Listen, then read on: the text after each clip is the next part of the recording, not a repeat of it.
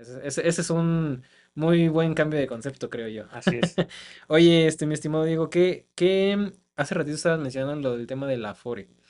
Digo, todos creo que los que nos estamos, este, pues aquí viendo el, el podcast, eh, tenemos una idea de qué es el Afore, pero ¿nos puedes explicar como un poquito más, más a fondo o a detalle qué es el Afore y por qué me debe de interesar a mí el Afore? Claro, eh, las, las Afores se crearon justamente cuando, cuando cambian la ley de retiro, porque pues gobierno se da cuenta que la, la ley que venían trabajando no les va a ayudar para seguir manteniendo a las personas que se están retirando y que están pensionándose en México, ¿no? Porque ya iba creciendo la, la pirámide poblacional, entonces iba siendo, iba, estaban viendo que mucha gente joven en ese momento, había más gente joven que viejos, entonces esa gente joven a futuro pues iban a ser los viejos, ¿no? Iba a ser muchos viejos para mantener gobierno, eso, entonces por eso el gobierno dijo, decidió cambiar la ley y decir vamos a crear la ley Afore, entonces ahora ya no vamos, gobierno, ya no te voy a, ya no voy a yo a, a, este, a Encargarme de encargarme de cubrir tu pensión, sino ahora tú trabajador te vas a encargar de ahorrar por ti para cubrirte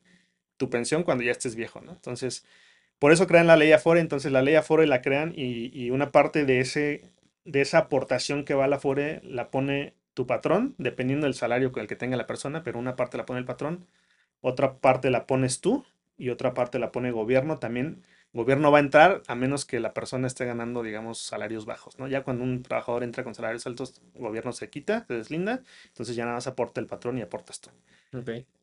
El porcentaje que traían anteriormente cuando se creó la ley era muy bajo de aportación, tanto del patrón como de la persona, era muy bajo, entonces se dieron cuenta que se estaba acumulando muy poco en las cuentas de Afore para el retiro. Decidieron modificar la ley, hacer la reforma y entonces ahora ya le dan un poco más porcentaje a las aportaciones, tanto patrón como la persona como gobierno. ¿no? Pero aún así no es gran cosa. Entonces, la verdad es que eh, también depender de esa herramienta solamente y creer que con eso vas a tener una buena pensión es un error. Ok. Ajá, porque muchos pensamos o piensan, yo también yo lo llegué a pensar en su momento que dije, ah, yo tengo mi Afore, yo ganaba muy bien en una empresa y tengo mi Afore y no me preocupé nunca por el Afore porque decía, ah, bueno, ahí está mi Afore y estoy ahorrando para mi retiro. Cuando me doy cuenta del saldo que tengo en mi Afore, pues ¿Qué me es doy cuenta que no es gran cosa, ¿no? O sea, y Sí, y digo, ahí es donde sí me preocupé y dije, dije, necesito buscar otra herramienta para poder acumular dinero de aquí a mi edad de retiro. claro. Entonces, eh, otra cuestión por la que digo, yo no estoy peleado con las Afores, es una herramienta, si bien que nos proporciona gobierno y que es forzosa, porque mientras estés trabajando bajo un patrón, vas a estar aportando a tu Afore y el patrón también. Sí, lo que te. Eh, yo no estoy peleado con eso, pero también, como les dije, no dejar los huevos en la misma, en la misma canasta. ¿Por qué? Porque si un gobierno hace mal manejo de las Afores, sea este o sea uno posterior, pasó hace poco con, porque las Afores también invierten en, en proyectos dentro de México, ¿no? Entonces, Afores invirtieron en el proyecto del aeropuerto, el, el aeropuerto que cancelaron. Entonces, ahí hubo pérdidas en las Afores porque le estuvieron metiendo lana y a la menor hora lo cancelan. Y pues ahí hubo, muchos se dieron cuenta que su, su saldo en el Afore bajó. Entonces, si hacen un manejo así o un mal manejo un gobierno más adelante y que le den la torre a las Afores, pues ya, olvídate, si tú solamente estás acumulando en tu Afore, pues ya no tienes otra opción. Por eso siempre es recomendable tener otro fondito de emergencia, otra herramienta para crear esa acumulación poco a poco y tengas una- otra opción para tu retiro.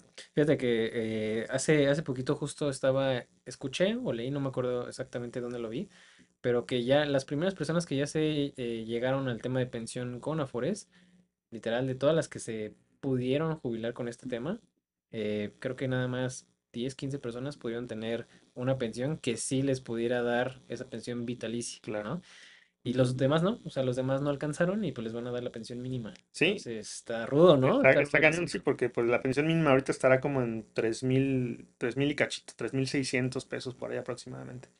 Entonces, si tú estabas acostumbrado a un salario mensual, no sé, vamos, 8 o 10 mil pesos, ¿qué vas a hacer ahora que te van a estar pagando 3.600 pesos al mes? Entonces, es un cambio de vida totalmente porque tienes que ajustar tus gastos, tus gustos a esa nueva realidad.